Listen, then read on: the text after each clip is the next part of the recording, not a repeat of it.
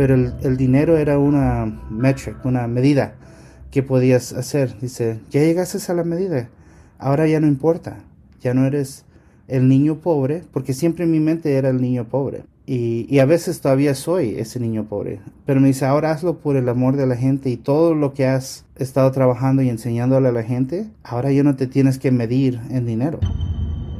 Esto es Nos cambiaron los muñequitos. Hoy conversamos con Alan Dubon.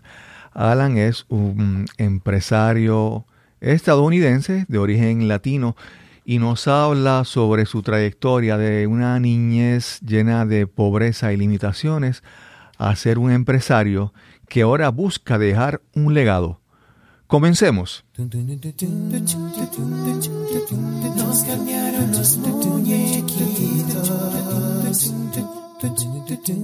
Mi nombre es Cristóbal Colón. Soy un comunicador, un bloguero, un podcaster. Y eso es, nos cambiaron los muñequitos, porque lo único constante en la vida es el cambio.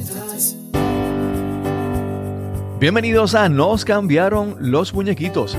Gracias por acompañarnos en este episodio, el número 77. Hoy conversamos con Alan Dubon. Alan es un empresario de Estados Unidos de orígenes latinos y vamos a hablar sobre su trayectoria desde una niñez llena de limitaciones a cómo decidió emprender, crear su negocio de desarrollo de páginas y negocios en Internet y cómo ha evolucionado a buscar más allá de generar ingresos en crear un legado permanente en su vida. Esperamos que disfruten esta excelente conversación con Alan Dubon. Tanto en Nos cambiaron los muñequitos como en nuestra comunidad Podcasting Accomplices, usamos y recomendamos Lipsyn como alternativa para alojamiento de tu podcast y contenido de audio. Lipsyn es la red de podcast más grande del mundo, sirviendo a la comunidad del podcasting desde el 2004. Si deseas crear tu podcast, contáctanos en www.podcastingaccomplices.com. Y si estás ya en proceso de publicar tu podcast, queremos que aproveches esta oportunidad. Recibe un mes gratis en hosting o alojamiento en Lipsyn. Solo tienes que entrar el promo code o código de promoción Cristóbal al momento de registrarte. Recuerda, usa el código Cristóbal y recibe un mes gratis en Lipsyn. Y ahora continuamos con nuestra conversación para este episodio de Nos cambiaron los muñequitos. Saludos, bienvenidos a Nos cambiaron los muñequitos. Hoy tenemos una conversación eh, a distancia remota. Hace, hace unas semanas estuve en Podcast, Podcast Movement y mientras estaba haciendo la fila para registrarme, recibir las credenciales de la, de la conferencia, estábamos conversando en español y, y, en la fila de al lado estaba este, este caballero con el que vamos a hablar hoy, Alan Dubon. Alan, cuando nos escucha hablando eh, español, se, nos acerca y nos pregunta y comenzamos una conversación. Algo, algo que tengo que señalar de Alan es que hay personas que tú llegas y de primera impresión tú recibes mucha información de esa persona, como siempre, ¿verdad? Pero en el caso de Alan es de estas personas que tú lo ves y lo saludas y es una persona con una buena energía, que tú te sientes una persona, como dirían en Puerto Rico, buena gente. que hay una, una, buena, una buena vibra. Alan, ¿cómo estás? Saludos. Muy bien, gracias. Estoy bien feliz de estar acá. Ah, emocionado de hablar contigo. Alan es, es un empresario. Vamos a hablar sobre su, su historia. Y está eh, tramando, está diseñando un, un, podcast que saldrá próximamente.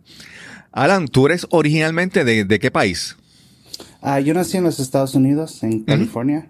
Okay. Ah, y mi mamá es de El Salvador y mi papá es de Guatemala. Okay. Cuando tus papás emigraron a Estados Unidos, o sea, cuando tú naciste, ¿ya llevaban mucho tiempo establecidos en Estados Unidos o, habían llegado hace poco?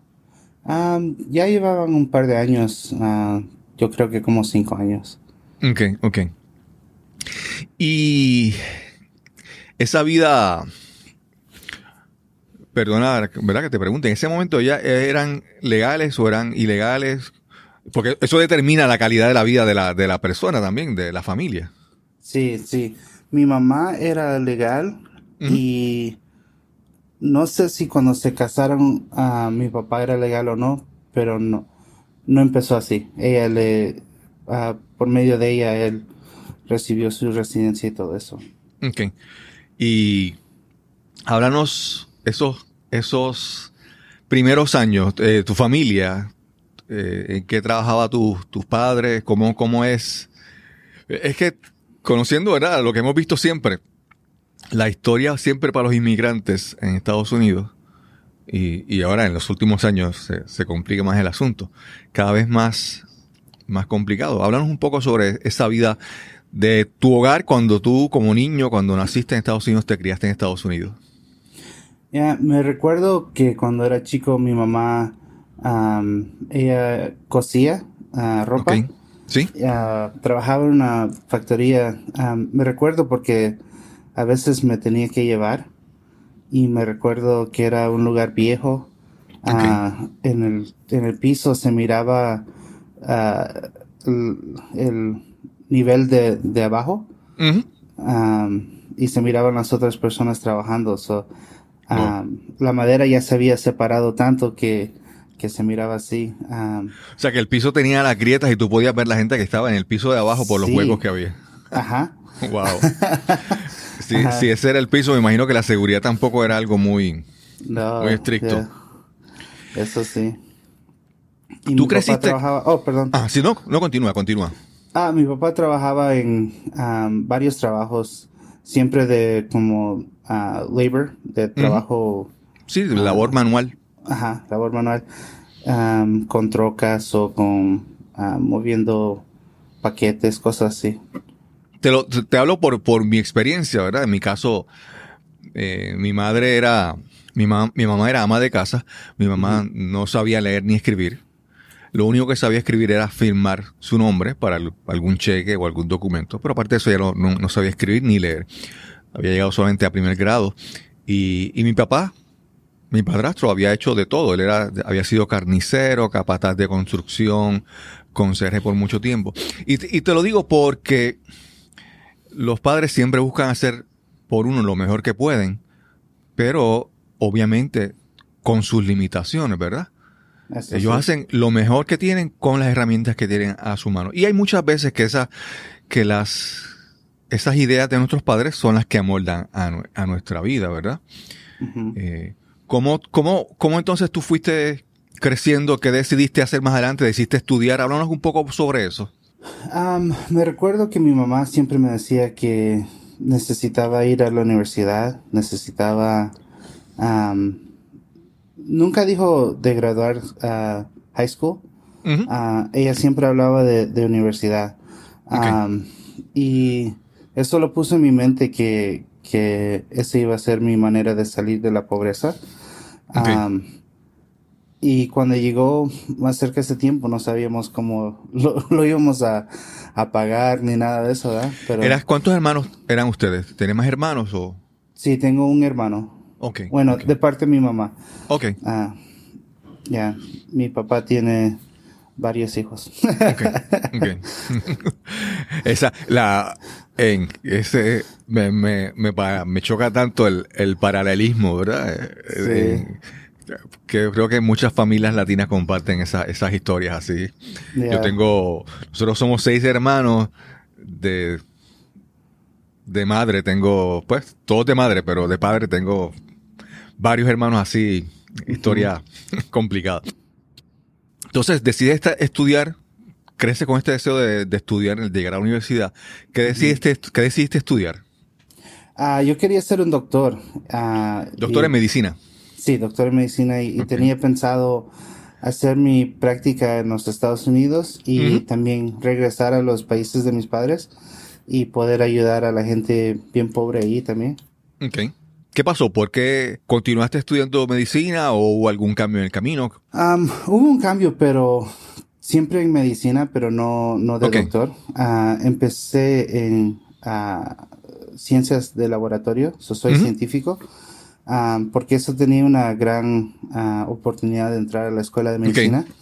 Um, y en lo que estaba ahí me aprendí más de yo mismo y sabía que no me iba a gustar uh, estar en un trabajo uh, por 30 años haciendo el mismo trabajo. Um, so, para mí sería algo, me sentiría como atrapado. Claro, claro. Um, so, empecé a, buscar um, otras maneras. So, me quedé de científico, pero uh, desde, desde terminar la high school tenía un negocio, el negocio de que estamos hablando. Uh, Por eso, eso es lo que, lo que yo quiero, ahí quiero llegar, porque tú cuando yo, tú vas a, cuando uno va a tu página, alandubon.com, ¿es Dubon o Dubon? Dubon. Dubon. Pues uno va y, encuentra este, tú eres consultor en tecnología, en negocios y en una serie de cosas que yo no veo tus estudios por ahí. ¿Cómo ocurre ese cambio en, tu vida? Pues eh, aprendí a hacer páginas en, la high school ah, básicas, ¿verdad? Porque yo no tenía computadora, la internet em, estaba en su infancia para la gente normal. y había un juego, mis amigos lo jugaban, me invitaron que estaba en la internet y a un punto yo necesitaba crear una página.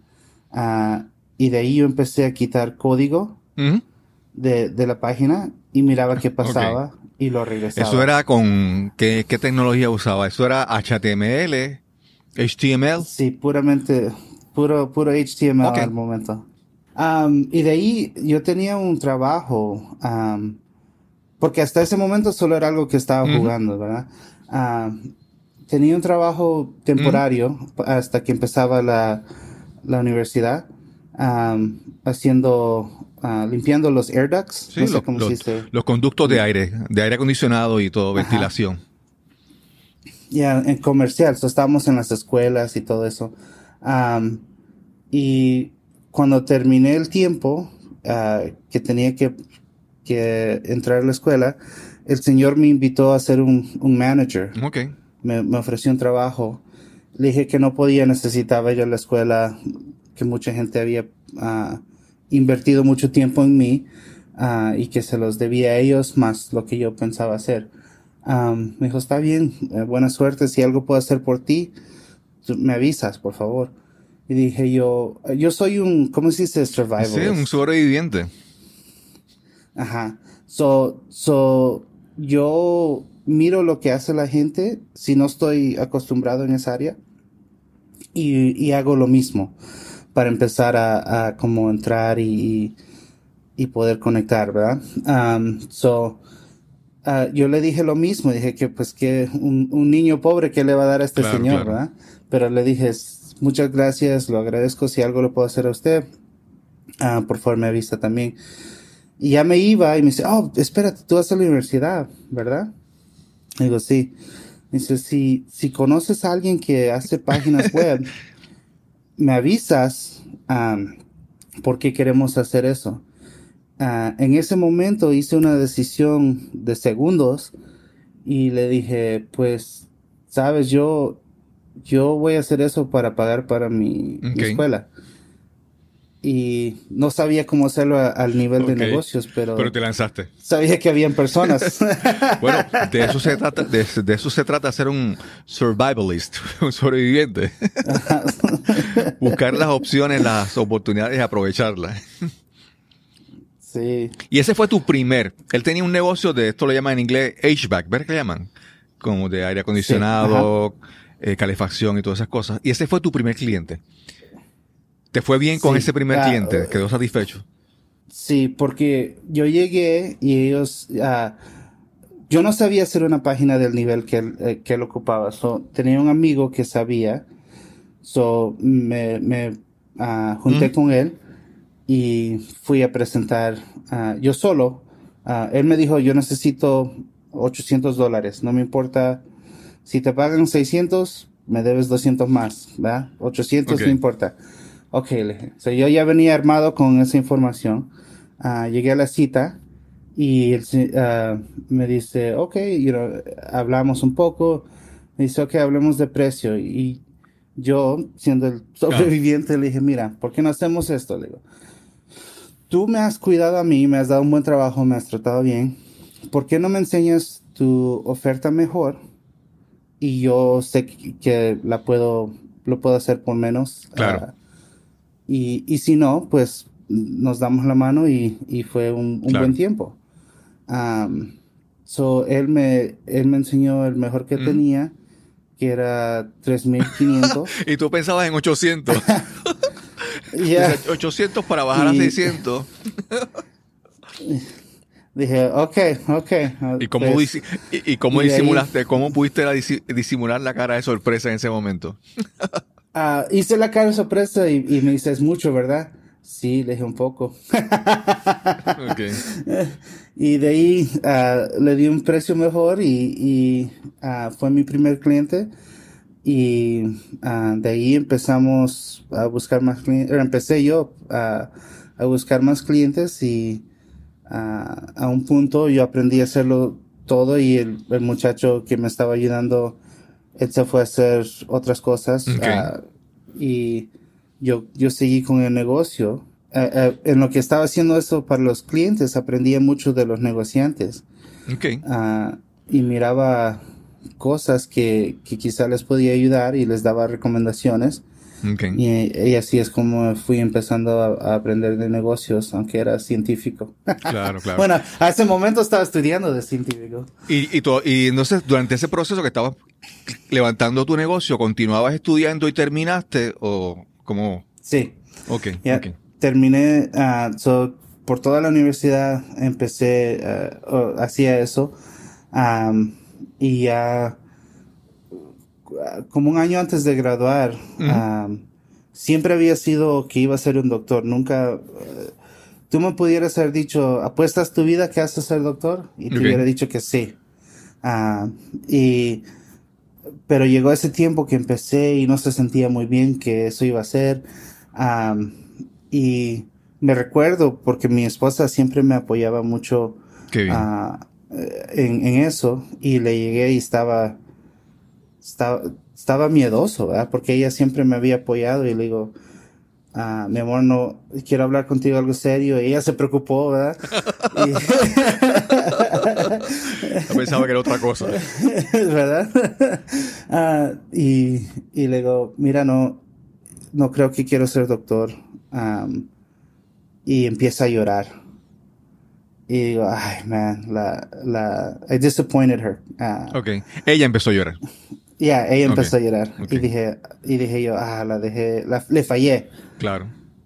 Y, y, me da un gran abrazo. Y me dice, ¿estás seguro? Sí. Llora más. y digo, ay, no, ¿qué hice? Y me dice, estoy tan feliz. Le digo, ¿qué? ¿Qué?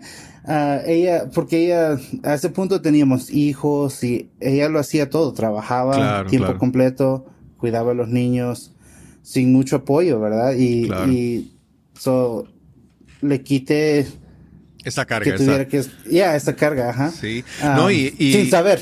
sí, no, y entonces uno a veces piensa en Estados Unidos, y eso lo hemos, se ve más recientemente, la crisis de, los de los préstamos estudiantiles.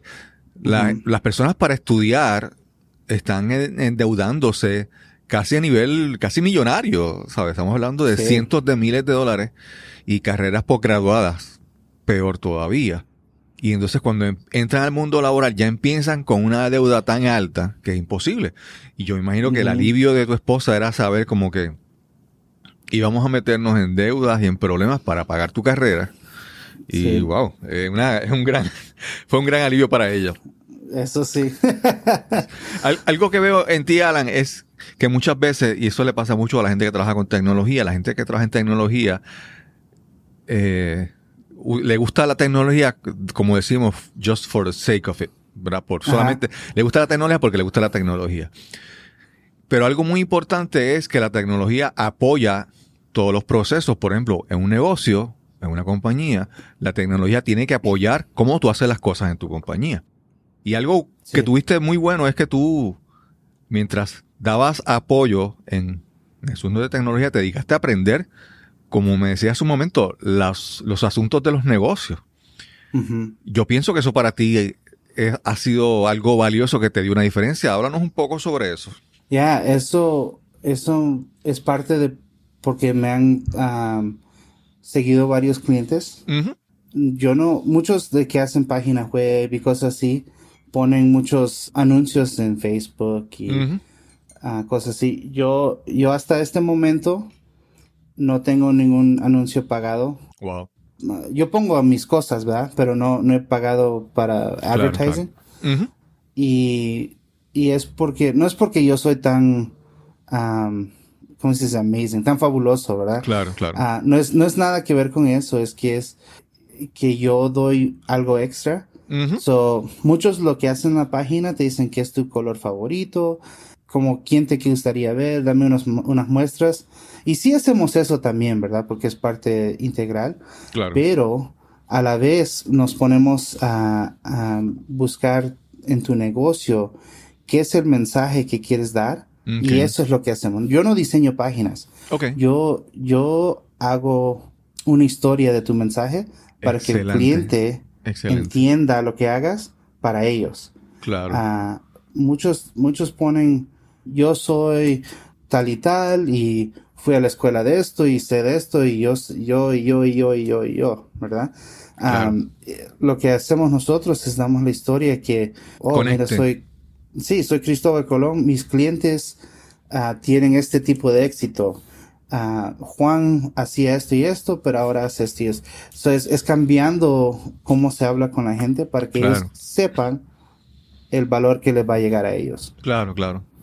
Sí, es como mucha gente, por ejemplo, no sé si tú sigues a Pat Flynn o, o, si lo conociste allá cuando estuvimos en Podcast Movement, pero hay mucha gente que dice, mira, como él, es que ya hay mucha gente que dice lo mismo, ¿verdad? Ajá. Pero la gente va a conectar contigo por, por algunos factores que te diferencian, que te distinguen, porque conectan contigo. Y entonces ahí, como tú dices, es tu, tu labor es encontrar cuál es esa historia, cuáles son esos factores tuyos que te distinguen. Porque, por ejemplo, si tú vendes llantas, gomas de vehículos, de autos, pues cuántos sitios por ahí no hay que vendan llantas, pero ¿qué tú haces que te hace diferente que la gente quiera estar contigo, ¿verdad? Esa, esa, esa, esa a veces lo difícil, lo más difícil de todo esto. Eso sí. Ajá, continúa. No, ah, con, con este ejemplo, uh, muchas veces eh, cualquier persona puede hacer el trabajo, ¿verdad? Hay muchos que diseñan páginas, hay muchos que hablan en podcast, pero lo, la diferencia es, como digamos tú, tú buscas cosas diferentes de, de tus, uh, la gente que estás entrevistando. Claro. Ah, me dijiste sin saber yo, ya me había olvidado que había escrito eso. me, me contaste de un, de una... Sí, un escrito, un post en tu blog. Gracias.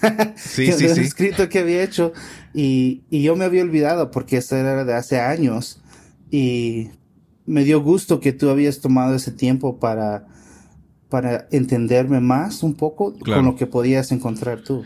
Yo, yo quiero eso, vamos a hablar sobre ese escrito, porque ese escrito me define un, me define bastante tu personalidad. Y es, y es un factor que yo creo que te ha ayudado a, a crecer en los negocios. Y es, cuando yo veo el escrito, en ese escrito, para resumirlo, tú hablas sobre tres lecciones que tú aprendiste sobre tu hijo. Y tú estabas en un sitio esperando y había un área de juegos para, para, para niños, ¿verdad? En la que los niños esperaban. Tú me, aclaras si estoy lo correcto. Y había un, un set de, de trenes. Ajá. Y como, como muchos de estos juegos que están en estos sitios públicos, pues eso es allí un, un desastre. Están todos los juguetes mezclados, le faltan piezas. Y tú como adulto, tú decías, pero es que todo esto, como le faltaban cosas para... Y tu hijo, sin, sin importar si si los juguetes estaban completos o le faltaban piezas, él comenzó a jugar y a disfrutar. Y, hay tres lecciones que tú aprendiste en ese momento. Y una de las cosas que, decías es que, es que no tiene que estar todo perfecto para tú empezar, para tú hacer las cosas. Y, y como decía, de ese artículo yo veo eso, eso que tú mencionas y es como, yo creo que define tu, tu política o tu personalidad o tu filosofía en los negocios, que es la parte de que tú, tú lo miras todo y no tiene que estar perfecto, pero tú buscas sacar las cosas buenas de los, de los comerciantes, de los negocios, de tus clientes y resaltarlo para beneficiar al negocio. Eso sí, ajá. Estás escuchando Nos cambiaron los muñequitos. Ese es el episodio número 77 y conversamos con Alan Dubón. ¿Te, ha ido, has sido exitoso con, tu negocio? ¿Te ha ido bien? Sí, e, es algo que me ha ayudado a llegar a, puntos que nunca... no, déjame decirlo mejor. Eh, había tiempos que soñaba estar donde estoy ahora. Okay. financieramente. Ajá. y el negocio es una gran parte de, lo que me ha ayudado a llegar a este punto.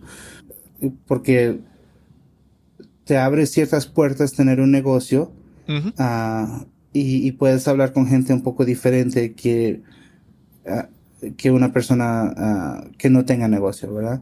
Claro. y no importa si es grande o chico, puedes hablar acerca de negocios con otros negociantes. Ahí, en un momento yo te escuché hablar, y tú mencionaste de que tú sentías que habías alcanzado o que habías tenido éxito eh, eh, financieramente en cuestión monetaria, de dinero, pero que, que había algo que, que faltaba y tú estabas buscando hacer algo más. Háblanos un poco sobre eso. Ya, yo creo que todos tenemos ese número, ¿verdad? Hay el número astronómico, millonario, ¿verdad? Claro, ah, pero, pero todos tenemos ese número. Si solo pudiera ganar 50 mil dólares o 75 mil dólares o cualquier número que es importante para ti. y llegué a, mi número grande, no, no el astronómico, pero, pero mi número grande que decía, ah, en ese momento todo va a estar bien. Okay. Ah, era tiempo de Navidad y, mis hijos tenían todos los regalos que querían. la Navidad estaba pagada, no usamos tarjeta de crédito porque teníamos el dinero. todo se miraba bien en papel, ¿verdad? Ah, y yo me puse bien triste, me puse como deprimido. Y mi esposa me dice, ¿qué pasa? ¿Qué es?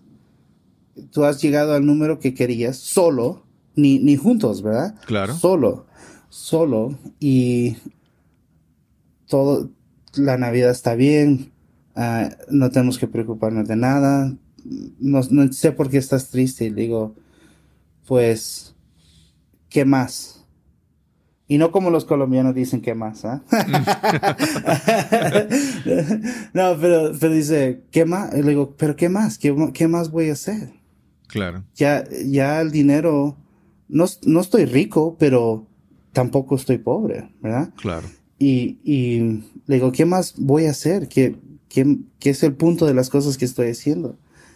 Y uh, yo, yo, mi esposa ha sido uh, una clave en, en, en, todos mis éxitos en, en la vida, porque ella me dice, pues ya no lo hagas por el dinero, hazlo por lo que tú has estado, dice, tú siempre lo has hecho por el amor de la gente, pero el, dinero era una metric, una medida claro. que podías hacer. Dice, ya llegaste a la medida, ahora ya no importa, ya no eres el niño pobre, porque siempre en mi mente era el niño pobre, ¿verdad? Wow. Y, y a veces todavía soy ese niño pobre. pero me dice, ahora hazlo por el amor de la gente y todo lo que has ah, estado trabajando y enseñándole a la gente, Ahora ya no te tienes que medir en dinero. Tú, tú mencionaste cuando me hablaste en esta, en esta ocasión sobre esta, estas ideas que estás explicándome ahora. Tú me hablaste de una palabra que es la palabra legacy. Que mucha, yo creo que hay mucha gente que no, yo creo que todo el mundo está buscando crear su legado, su legacy. Lo que pasa es que muchas veces las personas lo hacen inconscientemente. Hay personas que buscan dejar su legado en la crianza de sus hijos, ¿verdad? Que sus hijos, que sus hijos crezcan y estudien y sean ciudadanos de provecho. Hay otras personas que buscan su legado de una manera más intencionada, consciente, ¿verdad? Y, y ahora en este momento, ¿qué es lo que tú defines ¿Cuál es ese legado que tú quieres dejar? Que, háblanos un poco más sobre eso. Ya, este es, para mí es algo muy emocional, uh, porque antes pensaba, voy a ser, cuando estás pobre, miras a la gente en la televisión, ¿verdad? Voy a tener carros, una mansión, ¿sabes? Todo eso. Pero ahora mi legado es poder ayudarle a la gente que cambie su estación en la vida sin importancia de dónde están. para clarificar un poco, hay tres tipos de personas en, general. Con, con considerar estaciones. Hay el pobre, hay el medio clase y hay el, rico, ¿verdad? El pobre dice no tengo y y siempre anda buscando y, solo se puede preocupar del día. A ellos los quiero ayudar y abrirle los ojos a las oportunidades que están alrededor de ellos. Y ayudarles a salir de la pobreza para que puedan proveer por su familia y su comunidad. Muchos dicen, ah, el medio clase y el, rico lo tienen todo, no se tienen que preocupar. Pero lleguemos al rico. Yo conozco a varias gente que, tienen, que son ricos, millonarios, y sus hijos no saben trabajar, no saben la importancia ni el valor del dinero, no saben cómo tratar a la gente. Exacto. Ah, so, ahí el impacto que se puede hacer es ayudarle a ellos a aprender las lecciones que aprendí de pobre. Okay. Y a, a medio clase, todo está bien. Cuando uno está saciado, tiene comida, quizás no tiene todo lo que quiere, pero muchas veces no sientes ese ánimo para ir a hacer algo. Claro. Pero siempre el espíritu humano quiere hacer algo de valor. Y entonces ahí es donde se puede ah, hacer ese cambio con, con, este grupo de gente también. Eh, Alan, ¿qué, ¿qué herramientas tú estás usando o considerando, planificando usar para trabajar con este trabajo que tienes ahora de crear tu legado, ¿verdad? De esto que tú quieres hacer. Habíamos hablado de tu podcast, que, que sobre el podcast u otras herramientas que tú estés usando o en desarrollo para llevar este mensaje que tú quieres hacer. Yeah, so uh, el podcast va a ser uh, The Legacy Life Podcast, so la vida del legado. Um, y en, en eso voy a entrevistar a gente uh, tal como tú, Cristóbal. Te voy a invitar a que vengas. Gracias, gracias, gracias. que está haciendo cosas, uh, un negocio uh, o trabajando, pero no, no solo por el dinero. Claro. La gente que ha aprendido la lección o, o, está aprendiendo la lección que yo aprendí y qué impacto están haciendo a la gente. Claro. Tú estás trayendo entrevistas de personas que su vida le cambiaron los muñequitos, ¿verdad? le, le, le, cambiaron, no era como debía ser, como decimos, ¿verdad? pero cómo uno puede sobrevivir, cómo uno puede hacer los cambios para, para adaptarse. Estás enseñando varias lecciones con la gente acerca de eso. Tú, e, esta es tu herramienta también. Claro. Cuando, cuando yo te hablé, había gente ahí que aún era en Podcast Movement, que aún era un lugar donde se hace uh, networking, uh, conexiones con la gente y uno le hablaba y te miraban como, ¿por qué me hablas? y, y, tú eras muy amable, ¿verdad? y, y, conectaste conmigo y, me querías dar uh, tips y ayudas y, y, aprendiste de mí, yo aprendí de ti. Eso es el legado. Claro. Tú estás haciendo un cambio porque cuando interactas con la gente así, ellos van a ver, oh, esto es como me gusta que me hablen y yo debo de hablar a la gente así también. Claro, claro. Um, yo, yo te digo que si que si eh, The Legacy Life es el nombre, ¿verdad? Si eh, cuando salgas de Legacy, no, no voy a decir sí, voy a decir no if, when.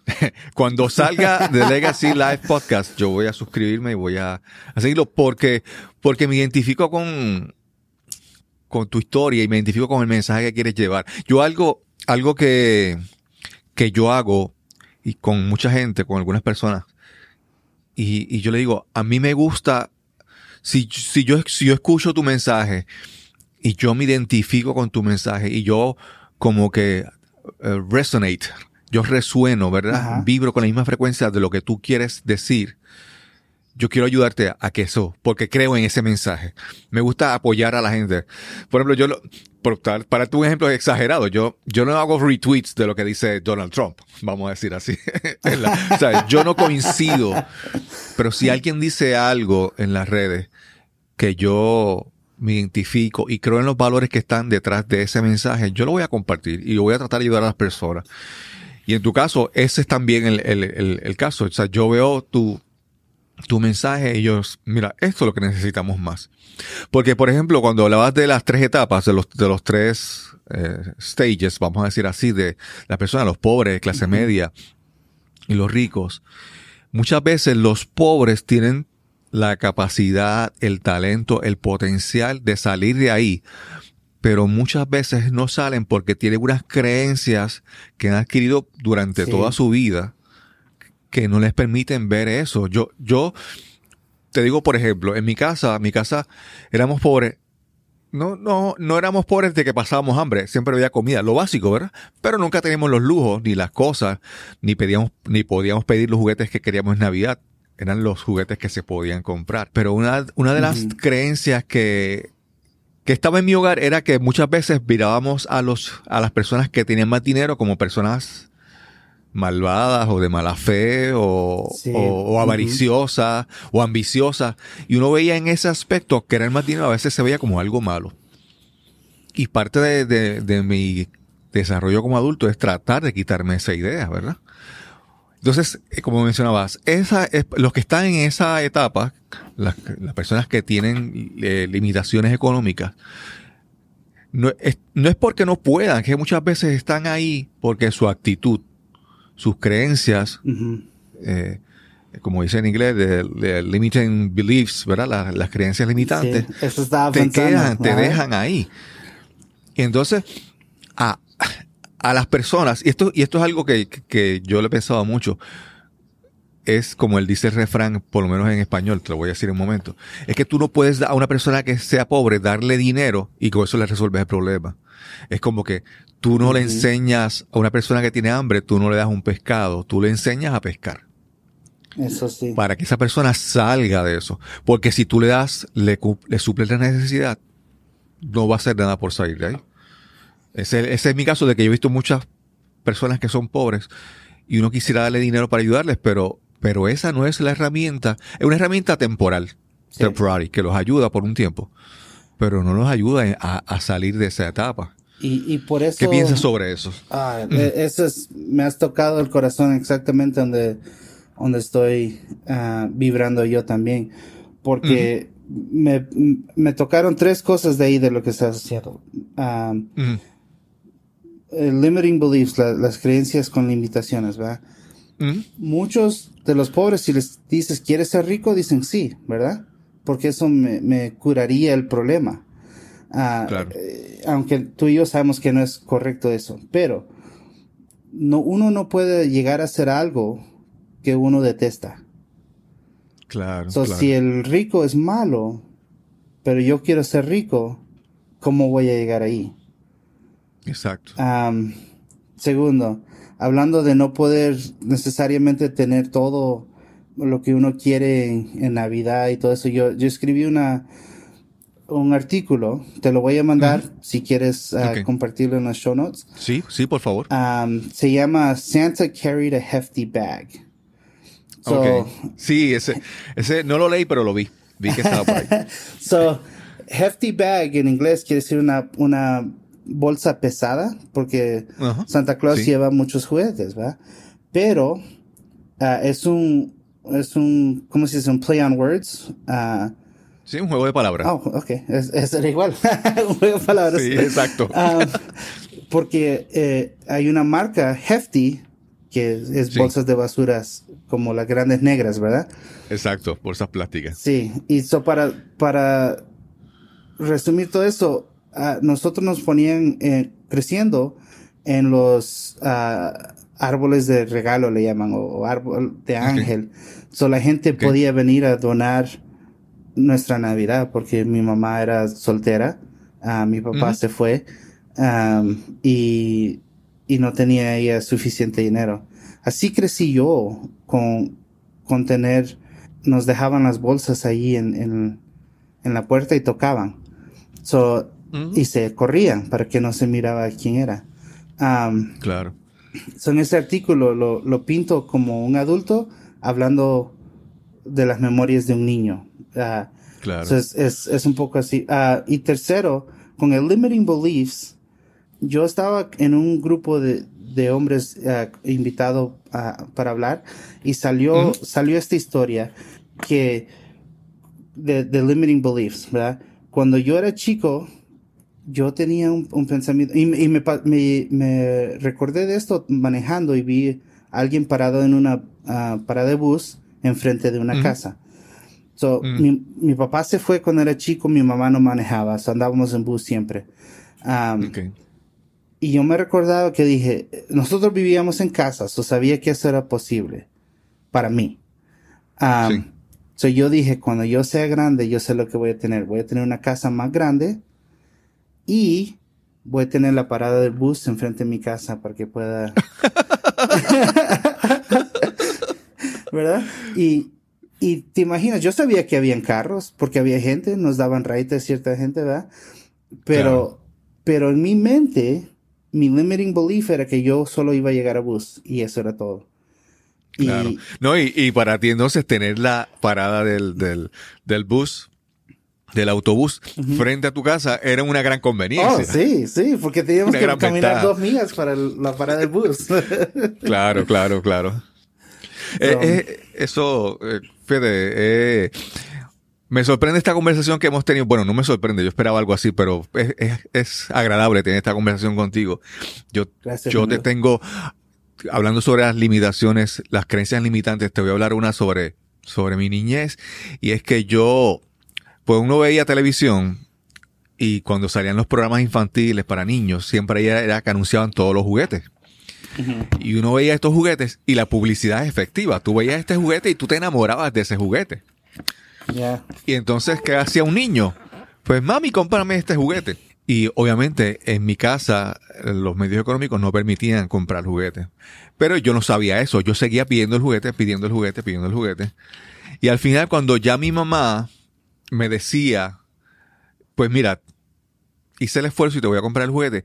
Ya, ya yo había insistido tanto y ya yo había aceptado la realidad de que no, de que no podíamos tener el juguete, que cuando estaba cerca de tenerlo, decía, yo le decía, ¿sabes qué? No, no, no me lo compré. Y no me lo compraba. Y aún así de adulto, muchas veces esa creencia se ha quedado de que uno, quiero esto, quiero esto, quiero esto, y después que dice, ¿sabes qué? No lo quiero. Porque de, a veces aprendí a ver que uno querer no necesariamente era que uno podía alcanzar las cosas, ¿verdad? Y son de esas creencias limitantes que he tenido que trabajar con de adulto para poder continuar y progresar. Ya, algo para decir acerca de eso para la gente que está escuchando.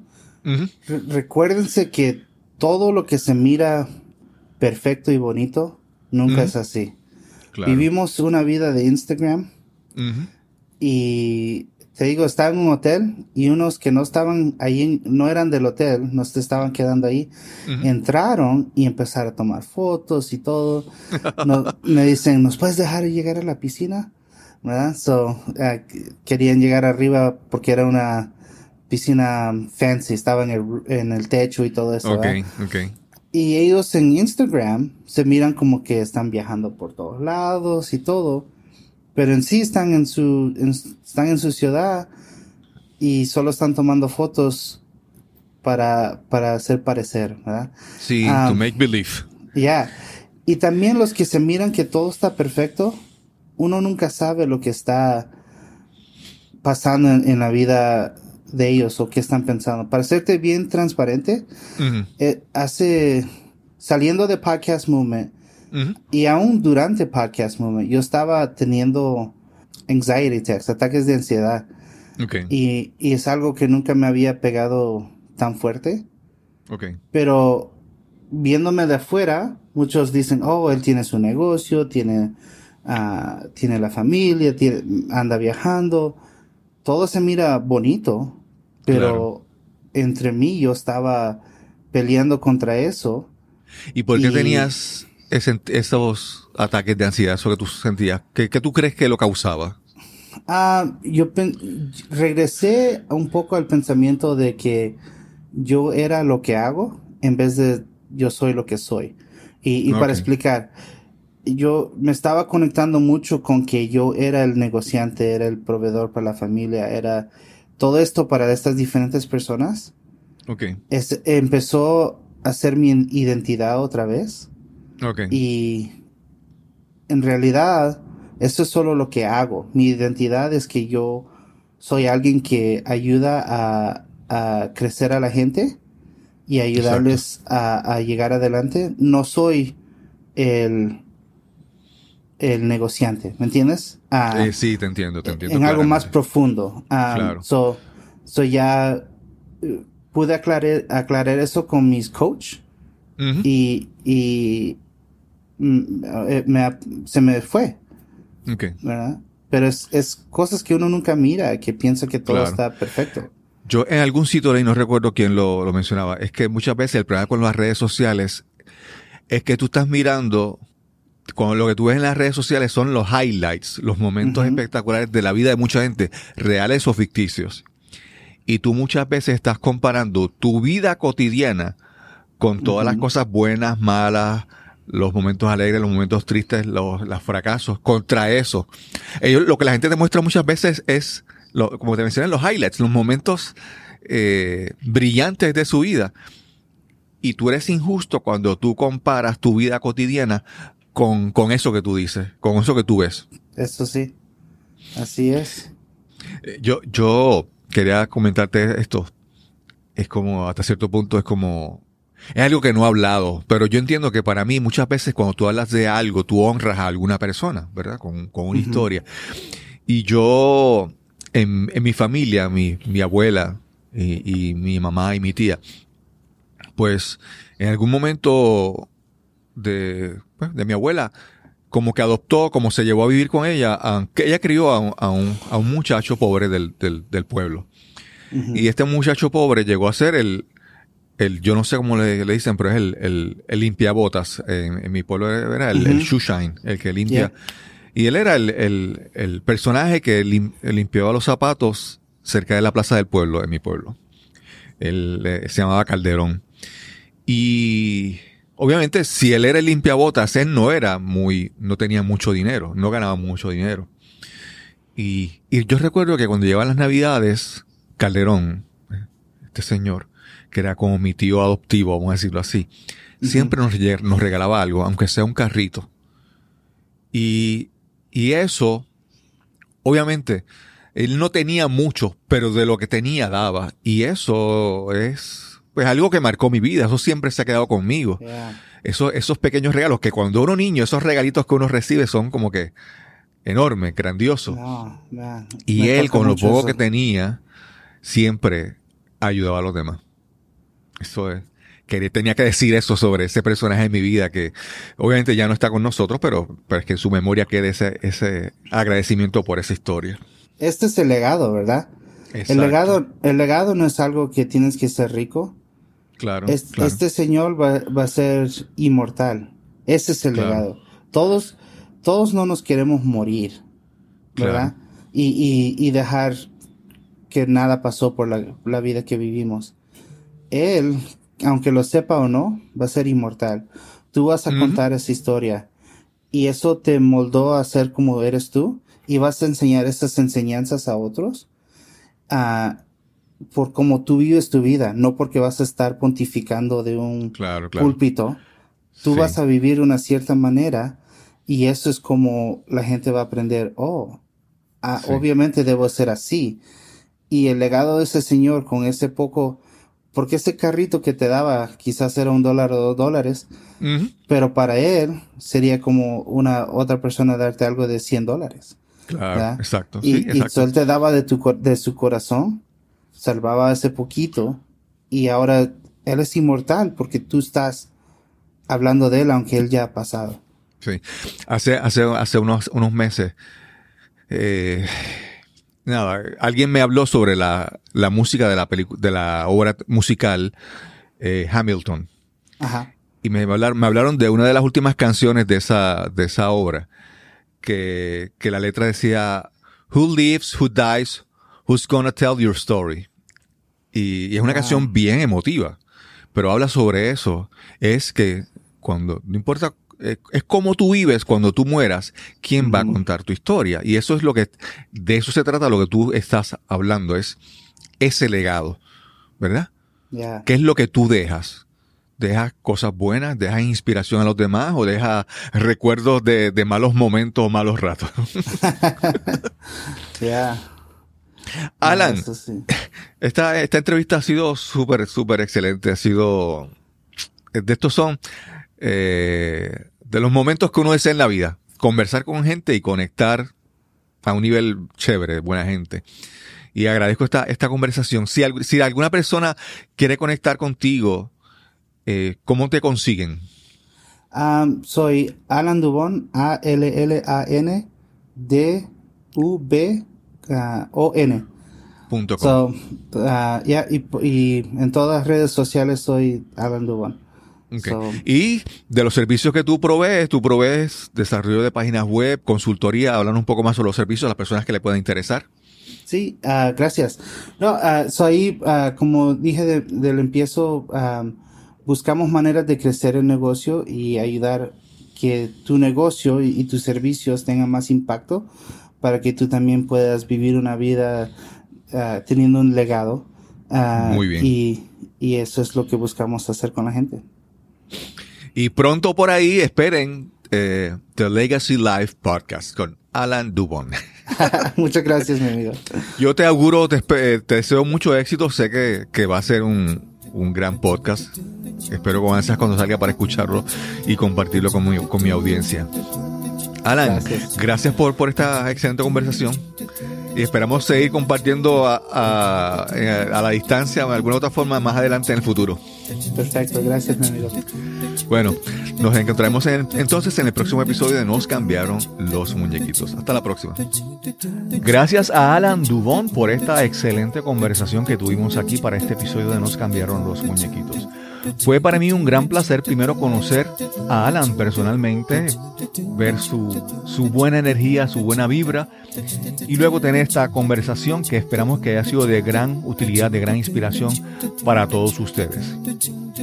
Si te gustó este episodio, compártelo en las redes sociales y si deseas dejarnos algún comentario, me puedes escribir a info info y sin más que añadir, nos encontraremos entonces en el próximo episodio de Nos cambiaron los muñequitos. Hasta la próxima. Este episodio es producido usando el programa Hindenburg Journalist Pro. La música son las canciones Almost Please y Dreamer de Kevin MacLeod de Incompetech.com, licenciado bajo Creative Commons por atribución 3.0. Encuentras más información en las notas de este episodio.